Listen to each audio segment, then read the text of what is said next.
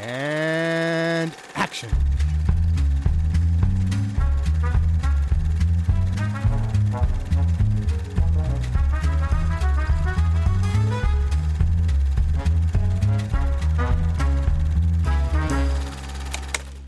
The Matrix sort of started in a similar way where we were like talking about the problem with virtual reality, like Neuromancer. Neuromancer and the, the Gibson books, and he can write, you know, in his prose, in his fancy prose, that it's just like reality. The table is just like reality. But then when you go see the movie and it's like some crazy lawnmower man cartoon, Yes, yes. I the saw that film. I audience saw that film. doesn't actually feel that there's reality there. Mm-hmm. So we're like, well, you just swap reality and you say reality is virtual. And we're like, hey, that's kind of interesting. And then that led us to a discussion of how you interrogate reality and what reality is. Hallöchen und herzlich willkommen zurück bei Directed by The Wachowskis. Ich bin der Johannes und der Luke ist dabei. Hallo. Und der Ted ebenfalls. Hey. Und wir reden über den zweiten Film der Wachowskis. Es fühlt sich an wie der zehnte oder nicht, nicht Aus vielerlei Gründen. Ja, ja, ja, ja. Also nicht, nicht wie, ach, wir haben ja gerade irgendwie so einen kleinen Indie-Film gemacht und jetzt äh, revolutionieren wir die Filmgeschichte mit The Matrix oder auf Deutsch einfach nur Matrix.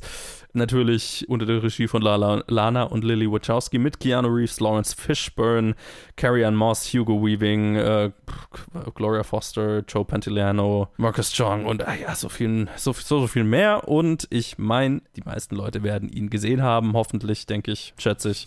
Äh, es geht um Mr. Anderson, auch genannt Neo, das ist aber nur sein Hackername, der ein Programmierer in einer großen IT-Firma ist, aber gleichzeitig hat er das Gefühl, äh, gleichzeitig arbeitet er noch als Hacker, so, so im Underground nebenher und hat das Gefühl, dass die Welt um ihn herum, dass irgendwas nicht stimmt. Und äh, das bestätigt sich, als er, naja, zuerst auf äh, Agent Smith und seine Lakaien trifft und merkwürdige Dinge mit ihm passieren und er dann von Carrie Ann Moss und Morpheus, gespielt von Lawrence Fishburne, der ganzen Crew, befreit wird aus der Matrix und ihm offenbart wird, dass die Welt um ihn herum nicht real ist, sondern eine große Simulation, weil die Menschheit ist alles, äh, sind alle äh, äh, gefangen in einer virtuellen Welt, weil die Maschinen haben die Erde übernommen und benutzen uns als Batterien und damit wir still und leise als Batterien in einer in einem Kokon liegen bleiben, kriegen wir ein, eine Welt vorgespielt, die uns gefangen hält und dann kämpfen sie gegen die Maschinen. Ja, das ist, das ist, das ist, der Plot ist nicht einfach zusammenzufassen, aber ich finde, du hast einen guten Job gemacht. Also, Ich meine, äh, äh, man könnte doch darauf eingehen, dass Morpheus glaubt, dass Neo der, der Auserwählte ist, weil es ist Ja. eine auserwählten Storyline oder ist es? Das Ja. ist, gilt es dann in den nachfolgenden Filmen zu hinterfragen. Mhm, Aber äh, es gibt ein Orakel innerhalb der Matrix, das Morpheus vorher gesagt hat, dass er der sein wird, der den Auserwählten findet, der die Matrix zu Fall bringen soll. Und dann geht es darum, ist Neo das oder ist er das nicht? Gleichzeitig verliebt er sich in Trinity, gespielt von Carrie Ann Moss, was auch diese, diese Prophezeiung bestätigt, weil sie sich in den Auserwählten verlieben wird, bla bla bla. ja, genau, andersrum. Eigentlich verliebt er, verliebt er sich hier schon in sie so wirklich? Keine Ahnung. Oder, ja, mehr sie in ihn, aber- Sie sich in ihn verliebt, ne? Sure, ja, ja, ja. Boah, Ein, keine ein Mutual Verlieben Ja. Einigermaßen. Und am Ende beginnt er zu glauben. Also, oder zumindest er erkennt er, hatte er irgendeine Form von Erwachen. Wie gesagt, diese ganze Auserwählten-Geschichte äh, wird dann sehr schön hinterfragt in den Sequels, aber er ist auf jeden Fall, so viel schon mal gespoilert, falls jemand die Sequels nicht gesehen hat. er ist in jedem Fall etwas Besonderes innerhalb dieses ganzen Konstrukts und am das Ende des Films ist so, dass er, oh, er kann jetzt die Matrix für das sehen, was sie ist und es gibt ihm quasi unendliche Macht in dieser, in dieser Welt, weil er verstanden hat, dass sie fake ist. Und er besiegt Agent Smith und explodiert ihn. Lange bevor The Boys das gemacht hat. Ja, ja, genau. Aber halt auch nicht so brutal. Auf jeden Fall. Das ist richtig. Noch. Ja, Das sind so die Momente, das sind so ein, zwei Momente, wo die, wo die Animation dann auch, ne, wo die Animation dann, dann, dann noch ein bisschen ihr, ihr Alter zeigt. So, ja, ja, ne, ja, klar. Wo- Wobei der, das schon einer dieser Filme ist, zusammen mit auch manchen Sachen in den Herr der Ringen-Filmen zum Beispiel, wo, wo ich immer sage, okay, das sind zwar veraltete Visual Effects, aber die sind so gut eingebunden, die, die, fallen eigentlich gar nicht auf. Also da denkt man, also nicht negativ auf, so, ne? Da denkt man mhm. sich, ah, das ist noch ältere Technologie, aber es ist nicht so, mh, mm, das ist jetzt aber irgendwie, mm, es schaut nicht gut aus oder so, ne? Das, das funktioniert für die Zeit so. Bei den ja, Sequels gibt es dann, ja. Sehr gut gealtert. Ja. Ist interessant, so um, die, um 2000 rum. Und dann gibt es so viele Filme, die danach kamen, die halt alle so viel schlimmer ausschauen, zehn Jahre später. Mhm. Das, bei, bei den Herr der Ringe-Filmen killt mich das immer so ein bisschen, ehrlich gesagt. Wie, wie wenig es bei denen auffällt. Aber da selbst da fällt es dann auf. Aber äh, im Vergleich zu vielen anderen Filmen, die danach rauskamen. Aber das führt uns jetzt in eine lange Diskussion darüber, wie, wie, wie, es, wie es sich einfach übermäßig auf diese Technologie verlassen wurde und bla bla bla bla bla. Erste Meinungen zu dem Film ist so eine Sache, weil wir haben den natürlich, glaube ich, alle schon 500 Mal gesehen. Ja. Ähm, wir haben, es gab ja auch schon vor langer, langer Zeit eine Top 250 Episode dazu, yes. wo wir ihn schon mal besprochen haben. Aber die ist natürlich jetzt schon so lang her, deswegen sehe ich da auch gar kein Problem, dass wir den jetzt nochmals besprechen. Absolut. Weil ich hoffe. Wir sind ja alle gealtert und gereift. Und, ja. ja, genau. Und wir haben andere schon andere andere Sichtweisen. Genau. Ja. Vor allem, wenn wir uns auf unsere alten Sichtweisen sowieso nicht erinnern können, was wir da gesagt haben. Also, ja, ja, ja, Ich, ich habe es mir jetzt auch tatsächlich nicht nochmal angehört, weil. Mh. Hm. Ja, ich bin mir relativ sicher zu wissen, was ich damals gesagt habe und ich stehe nicht mehr dahinter, aber. okay.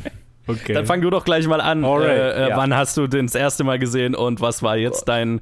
Das wievielte Mal war das ungefähr und was ist jetzt war deine erste Reaktion auf das jetzige Schauen? ich möchte nicht lügen und falls sich jetzt jemand die Top 250 Folge vorher angehört hat, haben sollte aus irgendeinem wahnwitzigen Grund, ähm, warum man uns zweimal hintereinander über Matrix, äh, äh, egal. Ähm, ich glaube, ich bin mir ziemlich sicher, ich habe den so gesehen, als ich äh, 13, 14, vielleicht 15 war, so in dem, in dem Alter irgendwie so Mittelstufe hatte jemand ich weiß gar nicht, ob jemand die Original-DVD hatte oder ob ich ihn raubkopiert oder gebrannt oder sonst wie irgendwie. Es war ja ein reger Handel mit Filmen aller möglicher Herkünfte in dieser Zeit, zumindest in meinem direkten Umfeld, aber du warst ja Teil eines ähnlichen Umfeldes oder ihr wart ja bestimmt. Habt ihr auch Erfahrungen damit gemacht in dem Alter? und ja, äh, ich, ich habe ihn das erste Mal gesehen und es war ein Mind Fuck für mich. Ich habe vieles nicht so richtig kapiert, also logischerweise. Ich glaube tatsächlich, dass mich Scary Movie 2, welcher macht sich über Matrix lustig? Ich weiß gar nicht mehr. Einer von diesen furchtbaren Boah, Scary Movie Filmen halt. Der hat mich so ein bisschen voreingestellt, weil den Ich glaube, da äh, ist es drei. Der, drei, der dritte. Äh, da, da, sie spoofen vor allem aber den Architekt in das Sequel. Das stimmt, ja. Das stimmt, genau, den Architekt. Äh, den Archite äh, ja, aber ich meine auch diese, diese Morpheus-Szene äh, wird er ja gespooft. Mm. Und mm, die kann ich bis heute auch. Ich meine, ja, wie ernst ich den Film nehmen kann, wie ernst der Film sich nimmt, ähm, das ist, äh, können, können, wir vielleicht noch ein bisschen tiefer gehen, aber genau, da habe ich so gesehen, war ein bisschen voreingenommen und in der Top 250 Episode habe ich bestimmt gesagt, dieser Film ist für mich ein bisschen overhyped. Ich habe ihn jetzt nochmal wirklich, wirklich konzentriert gesehen und habe auch immer mal wieder irgendwie das Gefühl gehabt, okay, ja, hier, die Idee von Coolness ist jetzt vielleicht schon ein bisschen über das drüber, was ich irgendwie noch für tatsächlich cool halten kann. Also es ist schon sehr klar, klar. Also die Lederjacken und, und äh, das Ganze, die, die Sonnenbrillen, das ist schon sehr entfernt von irgendwie dem, was ich jetzt irgendwie heute für, für cool halte. Dennoch ist so viel in diesem Film so genial inszeniert und nachdem ich es irgendwie unsägliche Marvel-Action-Sequenzen immer mal wieder wieder über mich ergehen lassen muss, diese crisp darf. Ich meine, keine Ahnung. Ich meine, an dem Punkt ist es, an dem Punkt ist es bei mir. Ich muss, es tut mir furchtbar leid, falls sich das komisch anhört, aber ich muss gerade irgendwie mein Mikro ein bisschen runterregeln, weil es äh, mhm. übersteuert permanent. Ich habe es vorhin eigentlich eingepegelt, uh. aber es ist, es ist nicht gut. Okay, ich hoffe, ich bin nicht zu leise. Es war es wahrscheinlich hin und her. Jetzt müsste es passen. Tut mir echt leid. So, ähm, also diese Marvel, ganzen Marvel-Sachen gucke ich mir gern an irgendwie an diesem Punkt ist es aber mit den Actionsequenzen schon so, dass ich es einfach nicht mehr wirklich. Das regt mich einfach auf, dass sie so immer, immer, immer, immer nicht, nicht gut sind. Fast immer. Mhm. Und hier oh, die Inszenierung, die, die, die, die Choreografie und einfach diese, diese Shots, für die dieser Film zu Recht schon tausendmal irgendwie zitiert, imitiert, parodiert wurde, weil es einfach, ja, ich meine, es ist an diesem Punkt schon fast archetypisch, wie genial die Action in diesem Film ist. Ja. Also, ich muss meine Meinung aus Top 250 revidieren. Ich werde ihn am Ende dieser Review vermutlich auch ein bisschen weiter höher setzen in der Liste, als er bisher war. Ich bin wieder überzeugt von Matrix. Okay. Nice, nice. nice. Ich hatte, also, ich habe natürlich äh, schon, ja, schon, viel, schon oft gesehen, äh, als ich jünger war, weil meine Eltern hatten immer die, die drei DVDs von den drei Filmen daheim. Das war so ein Film, den ich immer mal ab und zu mal reinge äh, reingetan habe. Aber tatsächlich nicht einer, der allzu hängen geblieben ist aus meiner Kindheit. Vielleicht, weil auch dann die Sequels so ein bisschen zu philosophisch sind und so für einen Zehnjährigen das, oder Zwölfjährigen das jetzt nicht so das allzu Spannendste ist. Ich habe dann jetzt gerade auch geschaut, seitdem ich Letterboxd habe, habe ich den dreimal gelockt, dreimal reviewed. und das erste Mal war tatsächlich vor drei Jahren, als ich ihn mir 4K im Cinema angeschaut habe, nice. was mega geil war. Und seitdem habe ich jetzt nochmal zweimal gesehen, jetzt das letzte, letzten zwei Mal innerhalb jetzt von sechs Monaten. Einmal wegen dem vierten Film und einmal jetzt wegen mhm. der Episode. Ich bin, ich bin einfach begeistert von diesem Film. Und dieses Mal, also die letzten beiden Male sogar, glaube ich, noch, noch mehr als, als im Kino, weil ich, ja, ich meine, weil ich einen Haufen Filme in den letzten drei Jahren geschaut habe und irgendwie auch auf eine andere Weise Inszenierung, die Inszenierung von halt, ja, wie Luke gesagt hat, von Actionsequenzen oder halt generell von einfach nur so einzelnen Shots manchmal so einfach beeindruckend finde, weil ich ein bisschen mehr Aufmerksamkeit den Filmen schenke, als ich das früher gemacht habe. Dass ich äh, eigentlich so permanent so alle paar Minuten einfach so bin, wow. wow. das ist so geil. Es sieht so gut aus. So ein Shot, der mir jetzt hängen geblieben ist, auch, den ich auch in der, in der letzten Review bei mir erwähnt habe, war, wo Trinity sagt, eat this oder keine Ahnung. Und dann halt diese mhm fast schon, ich weiß nicht, ob es Fisheye oder sonst was ist, die, die, Linse, wo man diese Knarre halt so riesig sieht, mhm. wie sie sich da in, in, der Pose da. Und mhm. es ist halt einfach nur so, man sieht es eine halbe Sekunde vielleicht in dem Film und es bleibt hängen. Und es ist ein ikonischer Shot nach einer ikonischen Szene, nach einer ikonischen Sequenz und es zieht sich so fast halt den ganzen Film durch. Und es ist so dermaßen beeindruckend, dass ich, wenn jedes Mal, wenn ich ihn anschaue, mag ich ihn noch mehr. Und wie gesagt, das ist so einer der Filme, die, die ich öfter gesehen habe. Also öfter als die meisten Filme. Die meisten Filme vielleicht so zwei, drei Mal und der hier schon so ein fünf, sechs, sieben, acht, keine Ahnung, wie viele. Also und jedes Mal, wo ich ihn sehe, finde ich ihn noch viel stärker. Wobei ich aber jetzt auch sagen muss, ich meine, ich habe ja letztes, Jahr letztes Mal gesagt, dass ich äh, mir dann gar nicht mehr so sicher bin, welcher Film dann bei mir am Ende mein Favorite sein wird. Und ich glaube, so mit Logic müsste ich Matrix ganz hochstellen, aber so mein Herz sagt immer noch, dass ich Bound mm. lieber mag. aber trotzdem, also keine Ahnung. Das, allein so das als Doppelpack von ersten und zweiten Film zu haben, ist, ist einfach krass. Mhm. Ja, das ist, das ist pervers und sollte, gehört verboten.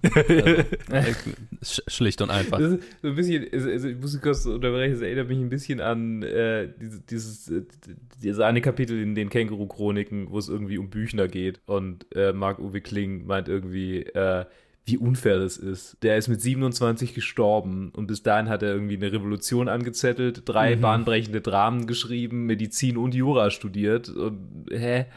Wann hat er denn das alles gemacht?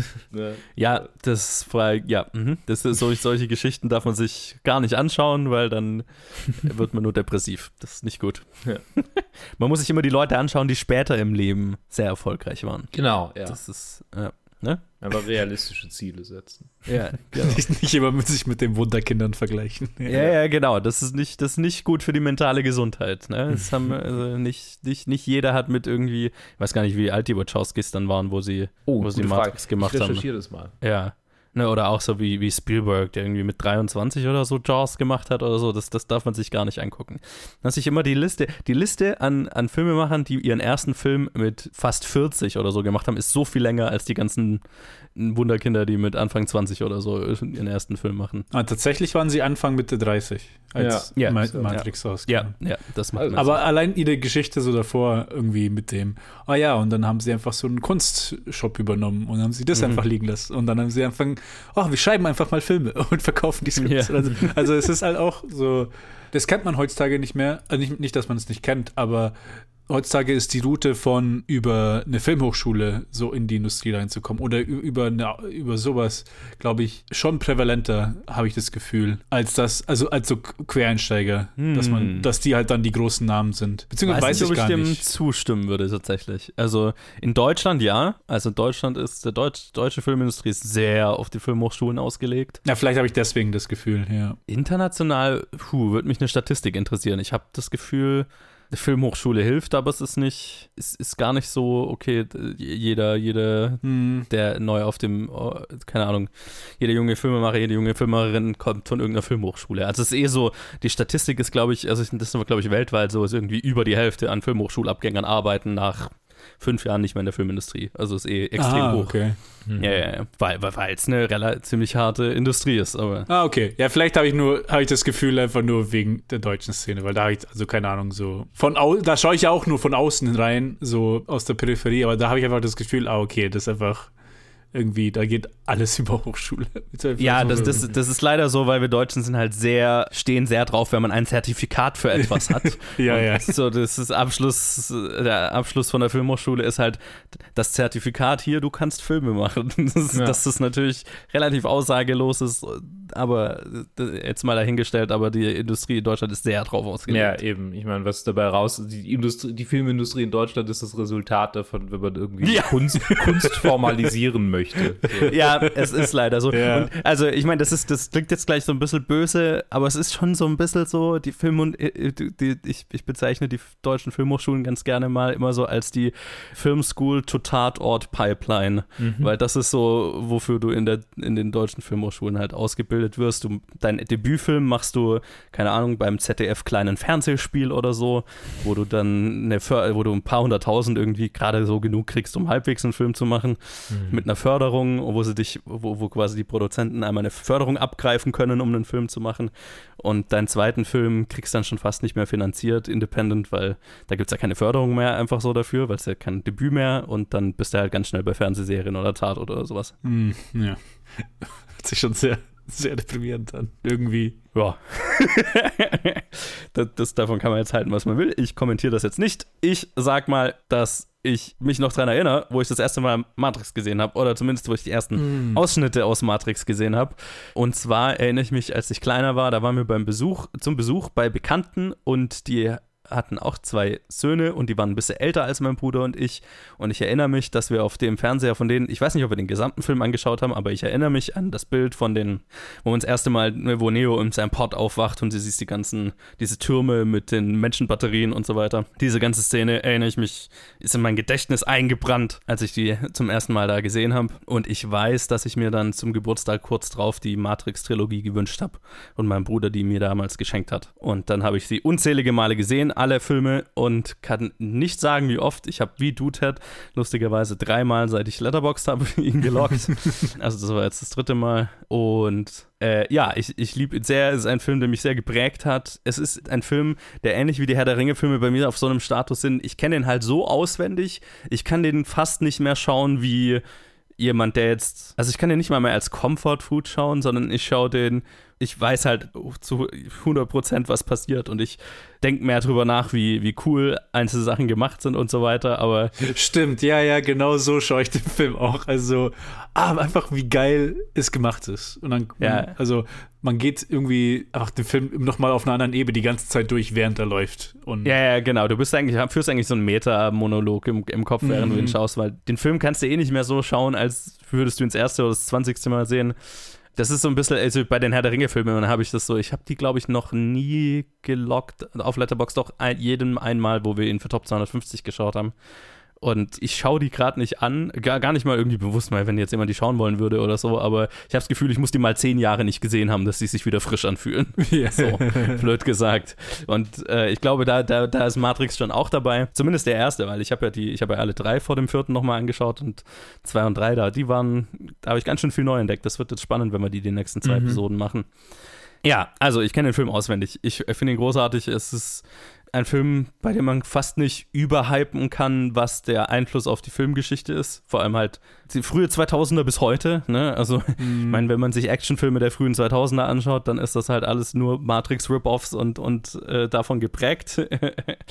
und äh, natürlich generell Action-Ästhetik und Action-Inszenierung bis heute ist er, ist er einfach sehr, sehr, sehr davon geprägt. Ja, und es wird jetzt spaßig darüber zu reden. Es ist, ich habe sehr bin sehr nervös, dass wir gar nicht alles in diese eine Episode reinkriegen, äh, um diesem Film gerecht zu werden. Naja, wir, wir, wir bereden das, was, wir, was uns einfällt. So, wie immer habe ich ein paar Notizen gemacht und mir etwas äh, Sachen angelesen und äh, wie auch in der letzten Episode muss ich sehr beklagen, dass, was heißt beklagen? Also ich meine, es ist ja unsere eigene, meine eigene Schuld, dass ich eine Staffel mache über jemanden, der noch arbeitet, aber keine, gibt es keine Biografie. Das heißt, die Hintergrundinfos sind hier schon sehr viel, gibt sehr viel mehr natürlich als bei Bound, aber so über die Hintergrundmachenschaften, wie es zu diesem Film kam, ist natürlich auch, also ist einfach limitiert, die, die mhm. Infos.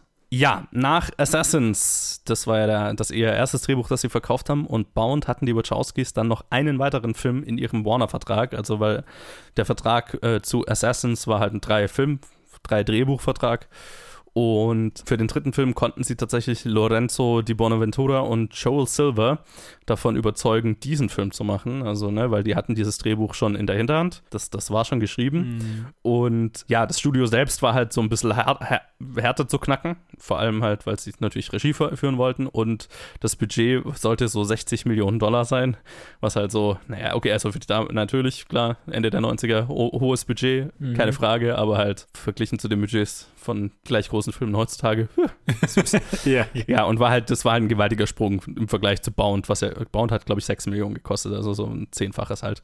Letztlich konnten sie das Studio damit überzeugen, dass sie die Comic-Zeichner Jeff Darrow und Steve Scroge, Scroachy, wie auch immer man ihn ausspricht, angeheuert haben und ein 600 Seiten langes Shot-für-Shot-Storyboard über den gesamten Film haben anfertigen lassen. Mhm. Also einen nice. Wälzer an das Storyboards. Ist, äh, da, wirst, da wirst du erschlagen von. Äh, ja. Und äh, genau, damit sind sie dann nochmal bei Warner pitchen gegangen und dann gab es ein grünes Licht. Ich habe auch so ein bisschen hier und da mal so, so, so Sachen gehört, wie die Wachowskis gepitcht haben. Also ich habe, ich weiß gar nicht, wer darüber geredet hat, aber wo sie so die Helikoptersequenz mit Morpheus gepitcht haben, haben sie die Storyboards an die Wand gehängt und dann ja, die Sounds nachgemacht und so, so nach dem Motto, stellt euch vor, und dann sieht man die Helikopterrotoren und die, die äh, äh, Patronenhülsen regnen runter und dann rennt er in Zeitlupe und so. Also es, ja, sie sind wohl relativ gut im Pitchen. Lustigerweise einer, der das nicht, der, der, davon nicht überzeugt war, war Will Smith. Ich weiß nicht, ob ihr das Video gesehen habt. Ich habe das mhm. mal auch yeah, in, yeah. in, Slack gepostet. Hat Will Smith vor einer Zeit auf seinem YouTube-Channel äh, so, ein, so, ein, Video veröffentlicht, weil er, er war die erste Wahl für Neo. Mhm. Und die Wachowskis sind bei ihm aufgeschlagen mit, dem, mit ihrem Pitch für, für Matrix. Und ich werde es gar nicht nachmachen, weil er macht es sehr großartig, wie er nacherzählt, wie die beiden ihm den Film gepitcht haben und er halt einfach keine Ahnung hatte, was die von ihm wollen. Lass mich in Ruhe, ich mach Wild Wild West. ja, ja. Weil sie halt irgendwie, also der Pitch war halt irgendwie so, oh, Dude, stell dir vor, du springst und dann in, in der Luft stoppst du und dann dreht sich die Kamera um dich rum und dann kickst du hin.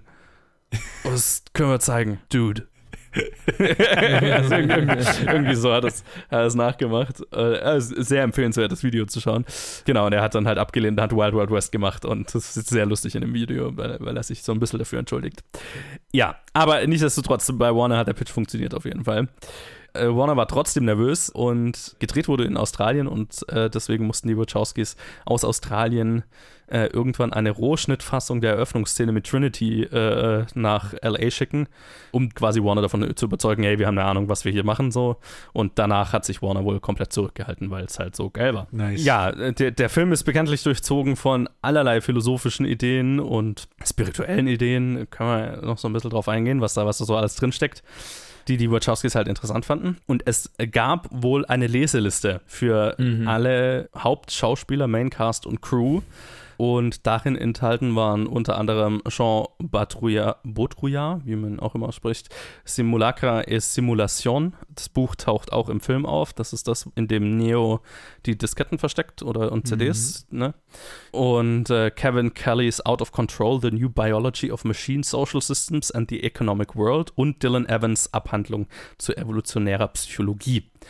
Unter anderem, ich habe nichts davon bisher gelesen, aber es war eine interessante Leseliste. Und äh, der, der wohl äh, halt einfach alles gelesen hat und das auch am, am, besten verstanden hat und wiedergeben konnte, war wohl Keanu Reeves. Mhm. Also der war da wohl sehr voll drin in der, in der ganzen philosophischen Grundlage dieses Films und auch der folgenden Filme. Ja, ich glaube, so viel mal zu den, zu den Hintergrundinfos, zu den Anfängen vom Film. Womit wollte anfangen? Sollen wir, sollen wir so zuerst über einzelne Szenen reden oder über, über philosophische Grundlagen? die, die Dinge, über die, die die Matrix reden will. Für mich ist es tatsächlich immer ein bisschen gruselig, bei Matrix über diese philosophischen Grundlagen zu reden, weil ich immer das Gefühl habe, ich blick's nicht hundertprozentig. So. Also, ich glaube, ich verstehe schon, also nee, ich verstehe schon, was der Film mir so sagen will, aber wenn die dann, also wenn es dann immer, wenn es dann heißt irgendwie, ja, Leseliste, Abhandlungen, dann denke ich mir, okay, ich habe die nicht gelesen, ich fühle mich nicht, bereit, in einem öffentlichen Forum jetzt hier darüber zu sprechen. Ja. Das ist so wie, keine Ahnung. Das, fühlt sich immer so an, ich meine, ich weiß, ich könnte mich ja darauf vorbereiten, aber es fühlt sich immer so an wie ein Typ, der sich irgendwie hinstellt und sagt, so, jetzt debate me. so fühlt sich das Ja, ja, ja. Also ich, ich, keiner von uns hat diese Bücher gelesen, oder? Also nee. nee keiner nee. von uns hat Philosophie studiert oder sowas, was halt so. Jetzt also, machen wir das so wie in der Schule, so ein Book Report über Bücher. Ja, so Jeder hat den Wikipedia-Artikel überflogen. Wenn wir damit anfangen, bin ich raus hier. nee, also ich, ich, ich will auch gar nicht, also nee, das, sonst hätte ich mir das Zeug ja auch angelesen, schon lange. Äh, mir geht es gar nicht mehr dr mal drum, jetzt irgendwie tiefgehend in, in das, ist die, The Matrix jetzt äh, tatsächlich eine Umsetzung von Jean Batrouillards äh, Simulacre Simulation oder ist es nicht? Das ist auch, glaube ich, gar nicht so wichtig.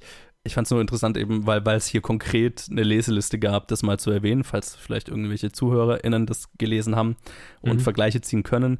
Aber ich meine, ich finde, man kann ja trotzdem dem Film relativ klar an, äh, äh, ansehen, was so einzelne Themen sind, über die er reden will. Vor allem, weil ja der erste Matrix relativ noch pop-philosophisch ist, finde ja. ich. Mm, also der wirkte, als ich jünger war, definitiv komplizierter, als er eigentlich ist. Zwei und drei, andere Hausnummer. Mhm, mhm. Die gehen deutlich tiefer und waren auch, ist glaube ich, mit so der, also ich mag ja zwei und drei tatsächlich auch, jetzt wo ich sie nochmal geschaut habe äh, vor kurzem, ähm, hatte sie schlechter in Erinnerung, als ich sie jetzt fand, gerade deswegen. Aber ich habe, aber das liegt mehr dran, weil ich das Gefühl hatte, okay, ich bin alt genug, ich blick tatsächlich, worum es geht. Ja. Und das ist halt kind, als Kind natürlich völlig over my head. So. Also habe ich halt ja, einfach nicht geblickt. Ja. Ich war wegen den Actionsequenzen da. So. Und dann redet da irgendwie der Architekt eine halbe Stunde. Ja, stimmt, das ist halt genau die Sache.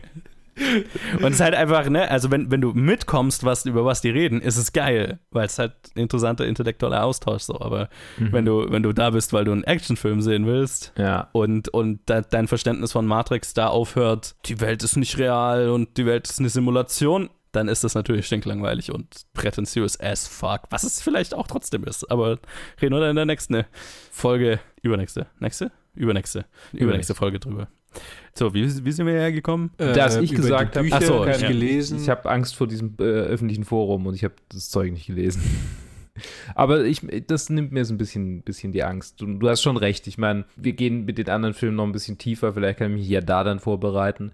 Aber ja, ich meine, so die. Letztendlich, wenn man den Plot von Matrix erzählt, hat man ja schon viel von dem erzählt, was da irgendwie drin steckt, was sie sagen wollen, glaube ich. Einfach die Menschheit ist von einer äh, quasi vom nächsten Schritt der Evolution mehr oder weniger der Maschinenrasse eingesperrt worden in eine Simulation und jetzt ist halt die Frage, was ist die tatsächlich die reale Welt? Ist es die Simulation, mhm. in der sie sich und, und gibt quasi verschiedene Charaktere, die verschiedene Standpunkte zu diesem zu diesen Überlegungen darstellen, mit irgendwie, keine Ahnung, äh, Morpheus, der es komplett, diese, diese alternative Realität komplett ablehnt und alle aufwecken will und halt ganz vielen, die ihm folgen und dann irgendwie Cypher, der das irgendwie bereut und eigentlich wieder zurück in die Simulation will und so weiter und so fort. Und ist ja eigentlich, also du sagst pop-philosophisch und es ist auch irgendwie, weil es so, weil es halt so sehr on the nose ist.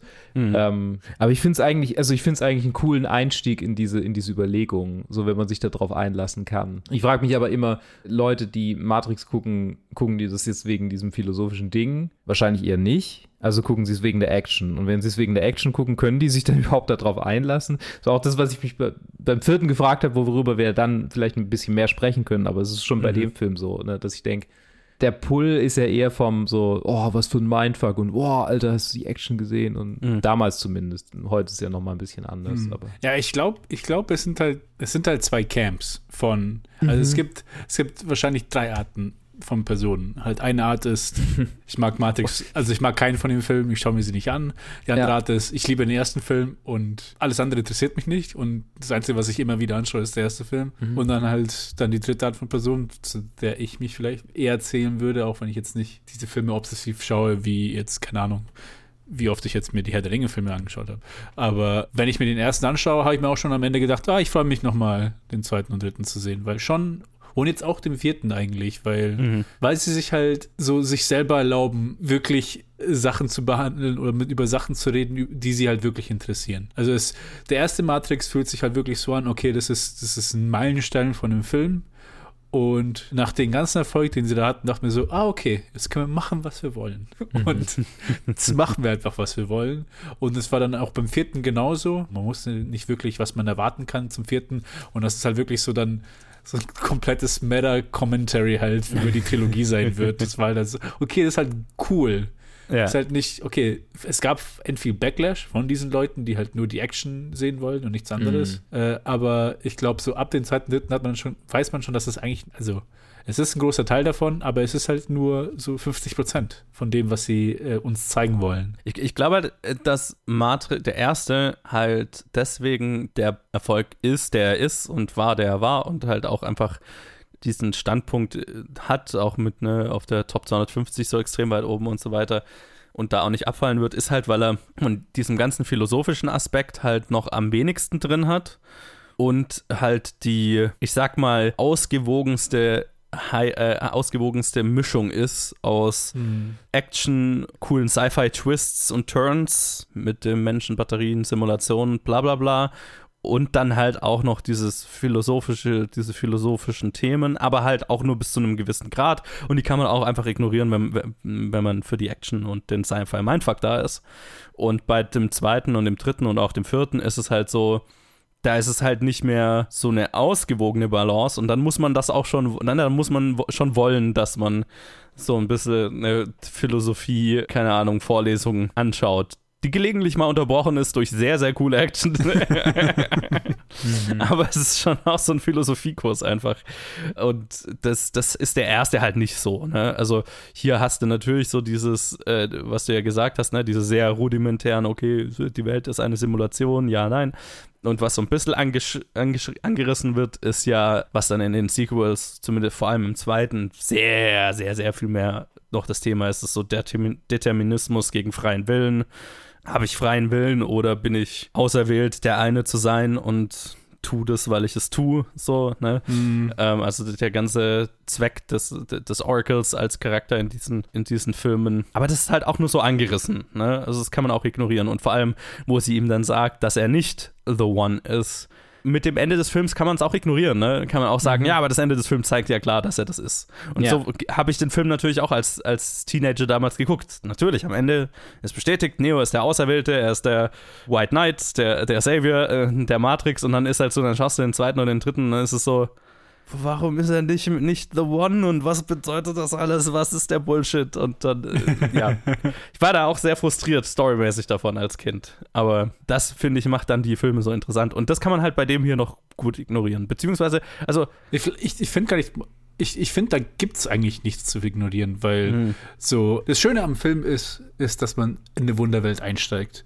Und im, im Fall vom ersten Film ist, dass da auch nichts hinterfragt wird im Sinne von erklär uns mehr, was ist, was sind hier die Konsequenzen davon. Es ist einfach so matter of factly. So, okay, ja, mhm. hey, mhm. wir haben dich aus der Simulation rausgeholt. Es ist so, als ob, keine Ahnung, man könnte äh, dasselbe Konzept einfach auf eine ganz andere, äh, mit einer ganz anderen Geschichte machen, wo es halt nicht eine Simulation ist, sondern irgendwas komplett anderes. Es geht einfach nur darum, dass er befreit wird. und dass er jetzt äh, quasi eine Rebellion führt oder Ja, dass er, dass er so seine gewissermaßen. Bestimmung erfüllt, ne? Das ist so eine Mhm, klassische genau. Chosen One Narrative einfach. Genau, und dann halt die Konsequenzen werden dann halt erst in den nachfolgenden Filmen angesprochen. Hier ist halt wirklich, wirklich straightforward, okay. Ja, das, ist eigentlich, keine das, das, das, das finde ich eigentlich schon sehr ballsy und sehr geil, quasi einen Film zu machen, der echt eine sehr klassische Hero's Journey, Chosen One Narrative ist und dann gleich im nächsten Film das auf den Kopf zu stellen und zu hinterfragen. Das ist schon, das ist schon sehr, äh, ich liebe es ja sehr. Also, mh, ne, egal ob man das erfolgreich oder nicht erfolgreich findet, aber allein die Eier zu haben, mit dem nächsten Film zu sagen, na, diese Chosen One Narrative war halt Bullshit. Oder ist Bullshit generell, ne? Das ist ja, worauf diese Filme dann generell rauskommen. Ist halt cool. Stehe ich Ja, sehr ja. drauf. Äh, Es ist halt dieses, okay, das, man wartet, man erwartet halt sowas nicht. Bei, äh, Mhm. man hätte, man hätte halt so Cookie, Cookie Cutter äh, Sequels hätte man erwarten können, Mhm. weil man auf so einer Welt, so einer coolen Welt, wo sie so viel Worldbuilding einfach schon so reingesteckt haben in der, im ersten Film, dass man da so viel cooles Zeug machen könnte, aber, aber voll auf einfach nur so einen straightforward Plot hätten, Mhm. hätte haben können. Und es wäre wahrscheinlich genauso erfolgreich gewesen. Also nicht, vielleicht nicht genauso, aber sie hätten damit schon gut machen können. Aber ich habe dann wirklich dann gesagt, ja, hey, wir haben was Cooles aufgebaut und jetzt gehen wir mal alle philosophischen Konsequenzen durch, die man hier durchgehen kann. und packen sie in so im Prinzip so in die fünf Stunden diese, diese zwei Filme. Es ist sehr cool. Ja. Ich glaube, das ist auch, ich, aus heutiger Sicht ist es einer der wenigen Kontexte, in dem man das machen kann, so mit einer neuen Serie, von der, also Serie, mit einem neuen Film, mit einem, mit einem, einer neuen IP sozusagen. Ja. Ich meine, wir denken an das, was irgendwie mit Star Wars passiert ist, als jemand versucht hat, es auf den Kopf zu stellen und die Sachen ein Mhm. bisschen zu verändern oder halt irgendwie einfach ne, was, was Neues zu machen. Nee, ich meine, ja. ja, fair, fairerweise, der Backlash war ja auch bei den Matrix. Also ich meine, ne, das, das ist ja das gut, stimmt. auch das- gehasst. Das, Das ist, stimmt. ja, ja. Die, die waren, ein, also die waren kein Flop. Nein, das stimmt nicht. Die waren kein Flop. Aber sie waren kein Erfolg beim Publikum, sagen wir es mal so. Mhm. Finanziell haben die, haben die ihr Geld gemacht, aber das, das war schon, ja, der, der Backlash war, der Backlash war absolut da. Und ich meine, so dieses Narrativ von wegen, ja, der erste ist gut und die anderen zwei kannst du in die Tonne treten, das ist, womit ich aufgewachsen bin und Mhm, was ich ja. auch so ein bisschen so für bare Münze einfach genommen habe, weil in meiner Erinnerung an meine Teenagerzeit, wo ich die geschaut habe, war halt so, ja, okay, die zwei und drei haben halt sehr coole Actionsequenzen, aber meine Fresse, ich habe keine, keine Ahnung, warum es in der Story ging, weil ich nicht geblickt habe, äh, was für ein Bullshit. Und da war ich auch so ein bisschen auf dem Trichter, bis ich sie eben jetzt vor kurzem nochmal angeschaut habe, mit genügend Abstand und halt auch ein bisschen reifer, sage ich jetzt mal, äh, um, um mich da auch drauf einzulassen, auf das, was die, die Filme auch auf ihrer eigenen Ebene so ein bisschen denen zu begegnen, ne? äh, die auch ein bisschen da abzuholen, wo sie, wo sie abgeholt werden wollen. Mhm. Ja. Und das ist halt nicht auf der, ich will nur einen coolen Actionfilm sehen. So. Ja, es ist halt, es ist sowas, das war wirklich echt verbreitet war. Ich glaube, das ist so eine, ist so das ist so eine Art von, von Meinung, wo ich nicht überrascht wäre, dass die Leute immer noch irgendwie von sich geben und dann aber auch wirklich wahrscheinlich auch nie die Filme gesehen haben, sondern einfach so, ah, ich habe mal jemanden das sagen hören und ich habe das im Internet gelesen. Also ja, der erste ist cool, die anderen zwei sind shit. Ja. Also dieses richtig plumpe halt. Aber ja, es ist so, das ist so eine, das ist so eine Fanboy-Kritik immer, so, so eine Nerd-Kritik immer so, ah, okay, und alle, da haben sie auf einmal alles falsch gemacht und die anderen Ja, zwei ja, Filme ja, sind genau, richtig shit und bla bla bla. So. Ja, es ist halt, ist halt, ja, das ist halt auch einfach die, die, die Falle, in die die immer so ein bisschen reintappen, ne? Dass sie einfach so all ihre Hoffnungen, Hoffnungen für, wir werden verstanden hiervon, das ist alles so geil. Und der nächste Schritt ist dann irgendwie der halt nicht ganz so, wie man sich's vorstellt. Ich meine, keine Ahnung, das kennen wir alle. Wir, wir lesen ein Buch und dann gucken wir den Film dazu und der Film fühlt sich völlig anders an als das Mhm. Buch. Mhm. So. Und so ist es mit Matrix, glaube ich, auch. So Leute gucken den und machen, machen sich irgendwie ein Bild davon, was das irgendwie, also haben ihr subjektives Erleben damit und erwarten dann irgendwie, dass es dieses subjektive Erleben weitergeführt wird, aber es wird's halt nicht. Mhm. Wir, wir ste- wir steigen gerade voll in die Diskussion über die Trilogie ein, dabei sind wir noch voll bei Es ist so schwer. Ja, ja, ja. Ja, ja, aber ich, ich, ich, ich, ich wollte das jetzt auch gar nicht stoppen, weil ich meine, also, wir reden gleich auch noch über, über, über den Film selber, aber ich finde es gar nicht so schlimm, weil über den Film selber ist halt auch gefühlt so das meiste gesagt. also, ähm, ich habe noch so ein paar Hintergrundinfos, da, da würde ich gleich einsteigen, da, daran können wir uns dann gleich weiterhangeln, aber ich finde es gar nicht, ich, ich, finde es okay, ich, ich finde es okay, weil ich, ich habe dieses Directed By ja gemacht, weil ich bei den Wachowskis sehr drauf steht, dass sie halt immer, also einfach sehr mutige Schritte machen und mit ihren Filmen unkonventionell sind und einfach das machen und darüber reden, worüber sie halt reden wollen. Und ähm, das sind mehr der zweite und der dritte und über den, der erste ist so ein bisschen totgeredet. Aber wo Ja. wir doch beim ersten sind, Yes. vielleicht noch so ein paar Hintergrundinfos zu Stunts und Visual Effects und sowas. Mhm. Ja, die Wachowskis waren riesige Fans von Hong des Hongkong-Action-Kinos, of- obviously, und haben sich den chinesischen Regisseur und Stunt-Choreograf Choreografen Yuan Wu Ping angeheuert, äh, der zum Beispiel Drunken Master gemacht hat, um die Actionsequenzen zu koordinieren. Und deswegen ist das auch alles so ein bisschen ganz viel Wirework und, und auch die generell die, die Kämpfe und so weiter. Sehr, sehr, sehr, sehr, sehr genau choreografiert. Und ich meine, inzwischen werden sie ja die meisten wissen, aber äh, Keanu Reeves Stunt-Double war der jetzige inzwischen Regisseur Chad Stahelski, der halt die John Wick-Filme zum Beispiel gemacht hat und andere, andere Zeug. Und äh, der hat sich während dem Dreh mehrere Verletzungen zugezogen. Gebrochene Rippen, ausgerenkte Schulter, gebrochene Knie. Also generell gab es ganz schön viele Verletzungen bei diesem Film. Also Mhm. auch äh, äh, hier ähm, Ding Smith, wie heißt der Schauspieler? Äh, Hugo Weaving. Hugo Weaving Ja. hatte sich irgendwie beim Training, glaube ich, vor den Dreharbeiten verletzt. Und deswegen musste quasi alles, wo er irgendwie sich, ja, alle Kampfszenen und so mit ihm ans Ende der Dreharbeiten gestellt werden Ah. und solche Sachen. Und auch Keanu Reeves war beim Training verletzt worden und konnte dann, manche Sachen mussten hinten angestellt werden, bis er, bis er vollständig geheilt war und so. Also es war ganz schön physisch, so Mhm. generell, diese Dreharbeiten. Was ja cool ist, also, ne, das sieht man im Film ja auch an. Aber was natürlich, wofür der Film am meisten bekannt ist und war und, und, und was so ein großer Teil von dem war, wie halt die äh, generell Filmlandschaft revolutioniert war, war halt der Bullet-Time-Effekt, was wirklich was war, was es halt so davor nicht wirklich gab, zumindest nicht in Live-Action. Ich meine, viel davon ist Anime inspiriert, ganz viel ist extrem Ghost in the Shell inspiriert, also auch Ja. übrigens diese, die Schrift am Anfang und äh, generell dieser, dieser, Mm, dieser Typografie-Look und so weiter, ist also sehr Ghost in the Shell in, inspiriert. Aber der Bullet-Time-Effekt war halt was komplett Neues, Technisches und wurde geschaffen, indem unzählige, also ganz viele Fotokameras in der Bewegungskurve aufgebaut wurden, die die Kamerabewegung sein soll. Also, ne, das sind diese Shots, wenn, keine Ahnung, Carrion Moss sprengt in die Luft und dann fährt die Kamera in der Luft um sie rum und dann kickt sie den Dude so. Das ist alles live gedreht und äh, da stehen dann halt, keine Ahnung, 50 Kameras oder was, wie viele auch immer das sind und die sind aufgebaut genau in dieser Kurve, die halt die Kamerabewegung sein sollen, werden dann im Bruchteil von Sekunden hintereinander ausgelöst. Weil sich keine Kamera so schnell bewegen kann, logischerweise. Und das Ergebnis, also umgerechnet, ist, äh, eine, hat dann eine Framerate von ungefähr 12.000 Frames per Second.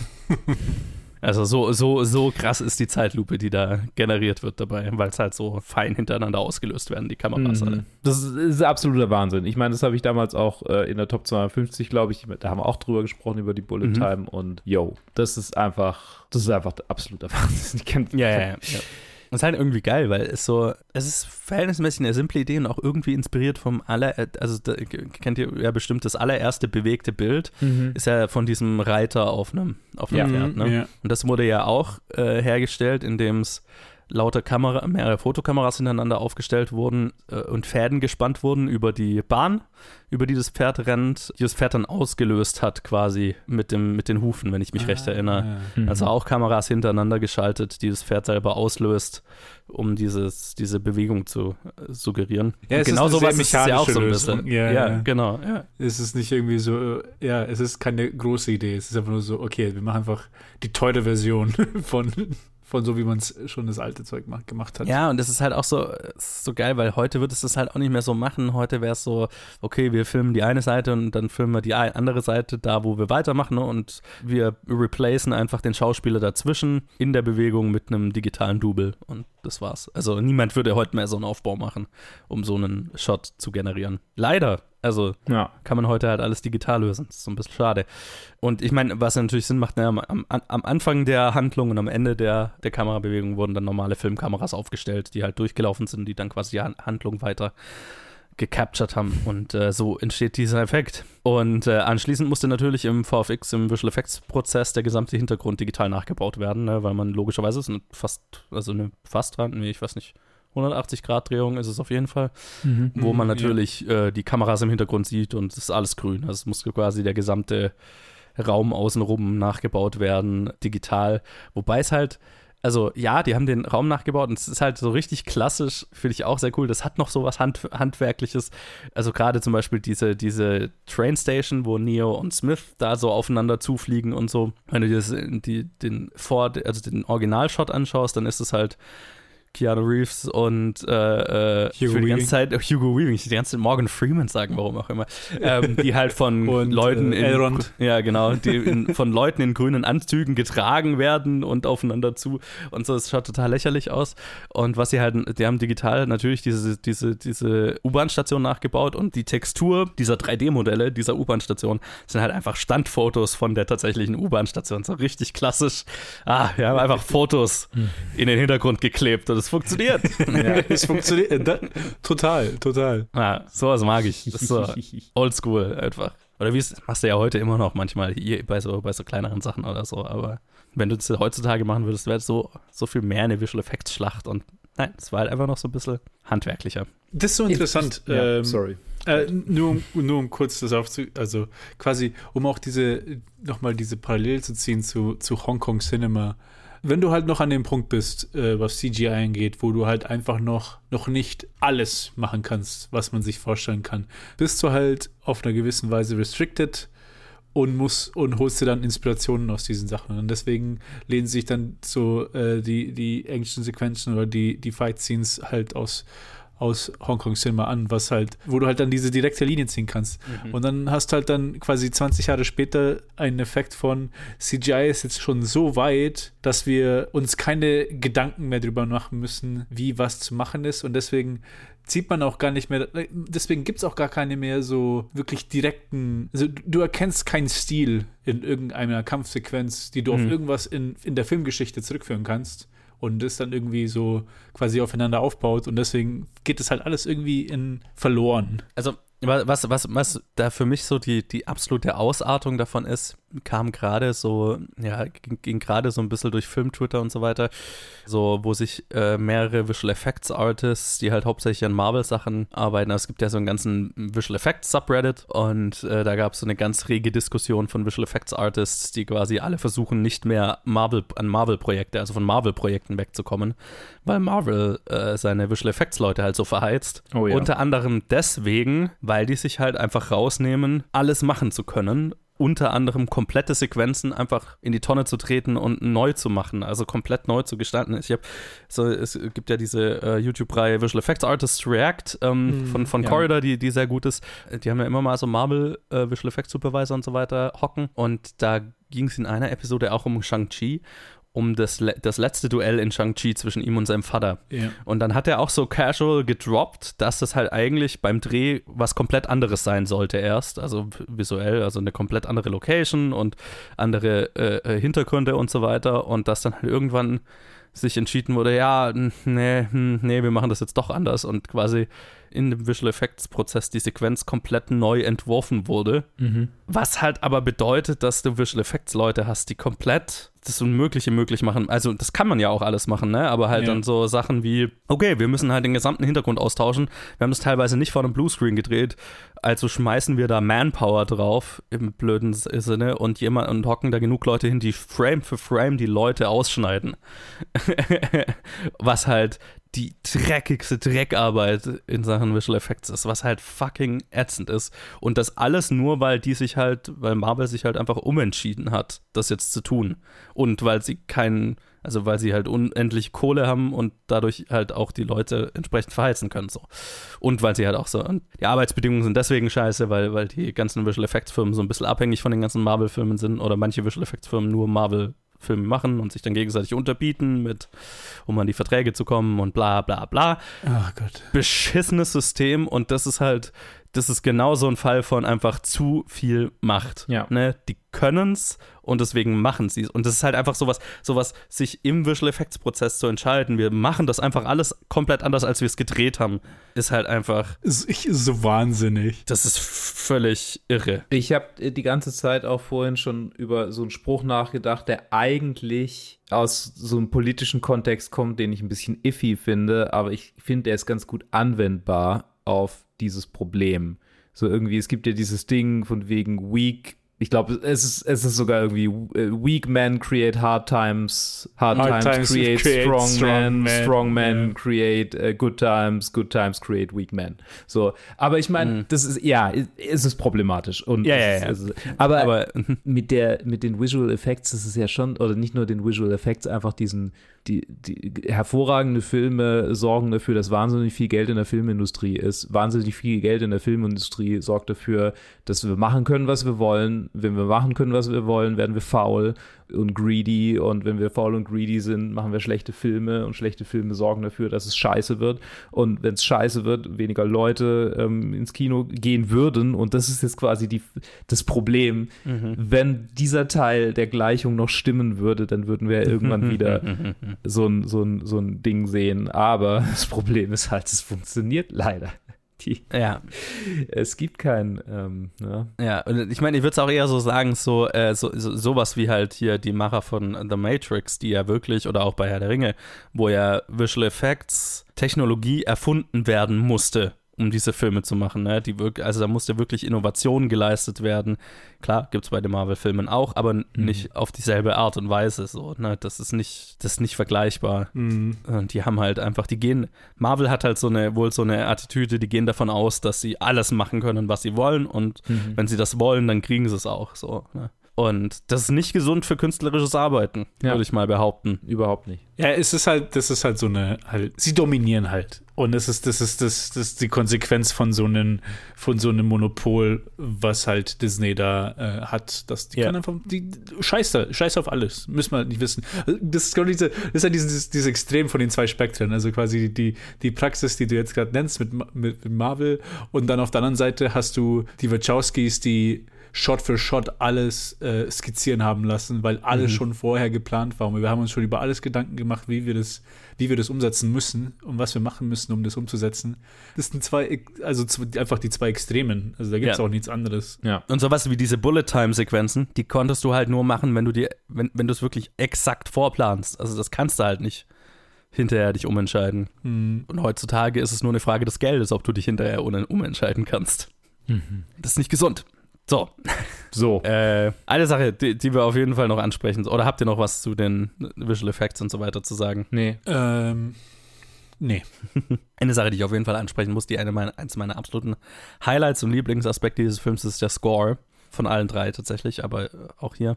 Und ähm, ich fand es sehr interessant, weil Don Davis, der äh, Komponist hierfür, bei seiner Arbeit an dem Film vom häufigen Einsatz von Spiegel und Spiegeln und Spiegelbildern im Film inspiriert war. Also, weil ziemlich viele oft das, also das Motiv eines Spiegels halt eine große Rolle in diesem Film spielt. Und hat dann versucht, bei seiner Arbeitsweise bewusste Kontrapunkte als Spiegelung in der Musik zu schaffen und äh, klassische Orchestermusik mit elektronischer Musik zu kombinieren und generell von der Komposition her äh, Spiegelbilder in der Musik zu kreieren, was ich sehr interessant finde. Ja, ich, ich, ich könnte fast den Punkt wieder nehmen, um, um nochmal über Marvel-Filme sich lustig zu machen, aber nee, nee bleib, bleiben wir bei, bei, bei dem Film hier. Das Score ist, ist, ist super. Äh, Tatsächlich kommt, also ich habe immer das Problem, ihr, ihr redet immer so drüber, ja, und dann das und das und diese Musik und da, tatsächlich kommt mir jetzt wieder nichts im Kopf. Also ich kann es mir, wenn ich es versuche dran zu denken, kann, kommt mir, kommt mir gerade nichts von der Musik. Das Main-Theme, oder? Also, Ah ja, ja, ja, ja, ja, ja. Das, ich meine, das kann man fast nicht nachsingen, weil es halt so ist, ein bisschen atonal. Und, Genau, genau. Ich meine, äh, die, die, die Sequels haben mehr so die krass eingängigeren Teile, also gerade dieses Highway Chase im zweiten dann, was immer diese, ich glaube, es ist keine Gitarre, es ist mehr so ein elektronisches Element, was dann immer so dieses und so weiter, was das ist mehr, was dann im, im Gedächtnis bleibt. Aber generell liebe ich den Score von allen drei Filmen für seine Komplexität. Ne? Das ist, das ist Mhm. fast schon, das ist fast schon Musik, die kannst nicht, also oft kann man ja Filmscores, mache ich ja auch so casual nebenher hören und beim Lesen oder was auch immer, ähm, höre ich ganz gern Filmmusik. Das sind fast Scores, die muss man fast aktiv hören. Das ist fast so ähm, sehr progressiv wie, wie Prog Rock oder sowas, was, was, wo man fast ein bisschen mitdenken muss, wenn man das hört. weil es nicht so eingängig ist, ne? weil es ein bisschen komplexer ist. Und ich finde das so von dem Ansatz mit den Spiegelbildern und Kontrapunkte in der Musik schaffen und so weiter, das deutet für mich halt alles darauf hin, dass auch diese philosophische Grundlage und dieses philo- philosophisch getriebene Arbeiten sich bis in die Musik durchzieht. Und ich finde, das hört man auch da drin wieder. Und es ist einer der wenigen Filme tatsächlich, die ich auch mal live mit einem Orchester geschaut habe, wo ich Mhm. tatsächlich, weil ich mache das nicht oft, also gibt es ja auch schon häufig in Deut auch in Deutschland, dass das gemacht wird. Mhm. Ich gehe selten rein, weil es halt immer die deutsche Filmfassung ist. Aber hier äh, habe ich mich da äh, schon mal reingehockt, einfach weil es, hm, das war ein Genuss. Das kann ich mir gut vorstellen. Ja, hier, hier waren alle voll mit dabei. Ja. Hier hat sich dann keiner draus kneifen wollen, nicht damit zu arbeiten.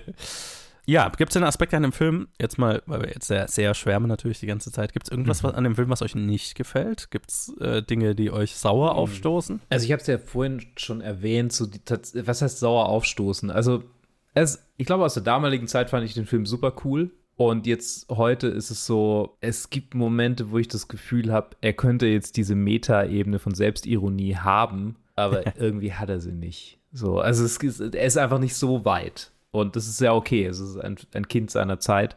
Aber ich glaube, das ist sowas, wo ich, wo ich dann manchmal ein bisschen ja, nicht enttäuscht bin, aber wo ich das Gefühl habe, ah, okay, da könnte für meinen Geschmack jetzt noch ein bisschen mehr Selbstironie drin sein oder halt irgendwie der Film, ja, nicht so, also bierernst sein manchmal. Hm. Ich bin, ich bin da, ich, also meine Meinung ist halt komplett gegenteilig. Tatsächlich Okay. meine auch, ja. Ähm, ich bin sehr froh, dass da nichts Selbstironisches drin ist. Tatsächlich hängt mir das wegen dem letzten Jahrzehnt so äh, aus, also ich habe so keinen Bock mehr auf, auf Ja. diese Attitüde in Filmen, dass es mich freut, Filme zu sehen, die einfach, es geht gar nicht, es geht gar nicht darum, sich selber ernst zu nehmen, das ist gar nicht so äh, der Punkt, sondern eher, dass, dass sie halt wirklich was zu sagen haben. Und, und halt auch hinter den Sachen stehen, die sie sagen und nicht irgendwie dass halt alles bewitzelt werden muss, um halt nochmal den Leuten Augen zu, äh, nochmal zu zwinkern, dass ich, es ist schwer zu, ist schwer zu erklären. Ich mag, also ich, mir fehlt immer so das deutsche Wort, aber die Earnestness of, äh, von diesem Film ist was, was mir sehr gefällt.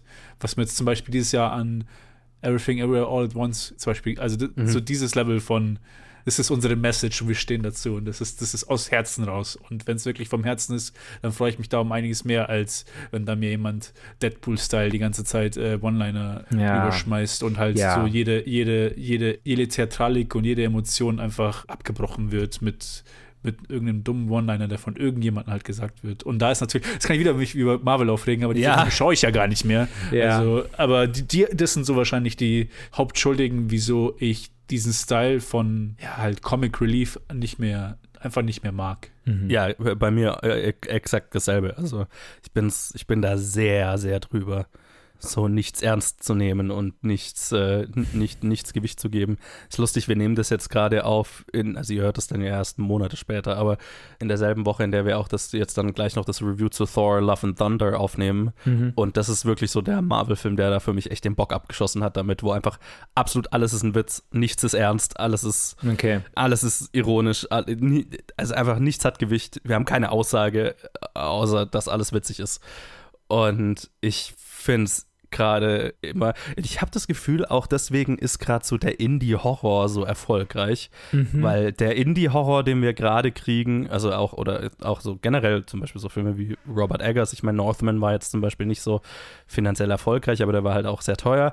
Aber ne, das sind dann so Regisseure, so Ari Aster, Robert Eggers und so weiter, die einfach das nicht machen und dann gutes Kontrastprogramm dazu liefern, finde ich. Oder auch Everything Everywhere All at Once, der zwar auch sehr witzig ist und kommentiert, was passiert, aber die Ja. Message und die emotionale, der emotionale Kern ist total Ja. earnest. So, ne? Und nicht witz, äh, also ni- nicht ironisch hinterfragt die ganze Zeit.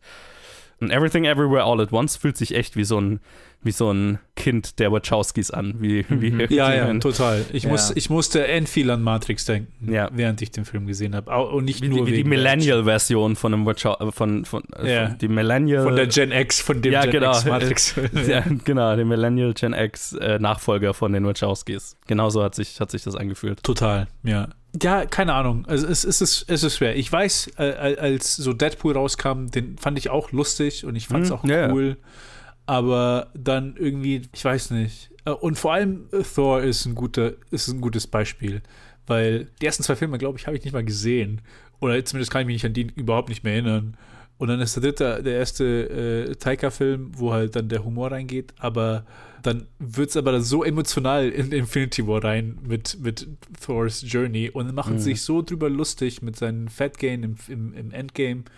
Und dann, jetzt wo du sagst, jetzt, dass der Film später nach den, nach den, also die vergessen einfach das Trauma, weil halt die Phase ist abgeschlossen. Es ist jetzt alles Mhm. egal, was da passiert ist. Jetzt sind wir halt in der neuen Phase, jetzt ist alles wieder nur Jokes und Fun und ich weiß nicht, inwiefern jetzt bei Love and Thunder irgendwie über vorherige Sachen gesprochen wird, aber keine Ahnung. Äh, es ist, äh, ich kann, ich, ich, ich, ich kann es einfach nicht mehr sehen. Ja, ja, genau. Ich, ich würde jetzt hier nicht mehr äh, zu Thor kommentieren, weil Ja, ich ja, habe das ja, Review sorry. vor Monaten gehört. Ah, ja. Aber ja, genau. ähm, ja, ihr, ihr habt mein Review dazu gehört. Ja, so, so, so ein paar Dinge, die, die also ich meine, gibt wenig an dem Film, was ich, was ich nicht geil finde. So ein paar Dinge, die für mich jetzt weniger natürlich funktionieren, als wo ich ein Teenager war. Es ist zum Beispiel dieser, also generell dieser Shootout so am Ende, ne? Das ist schon, der ist sehr, sehr, sehr geil gemacht, aber ist natürlich im Vergleich zu, naja, gar nicht mal im Vergleich zu den anderen Matrix-Filmen. Die meiste Action in den Matrix-Filmen ist cool, weil sie cool ist ne? und ist da, um cool zu sein.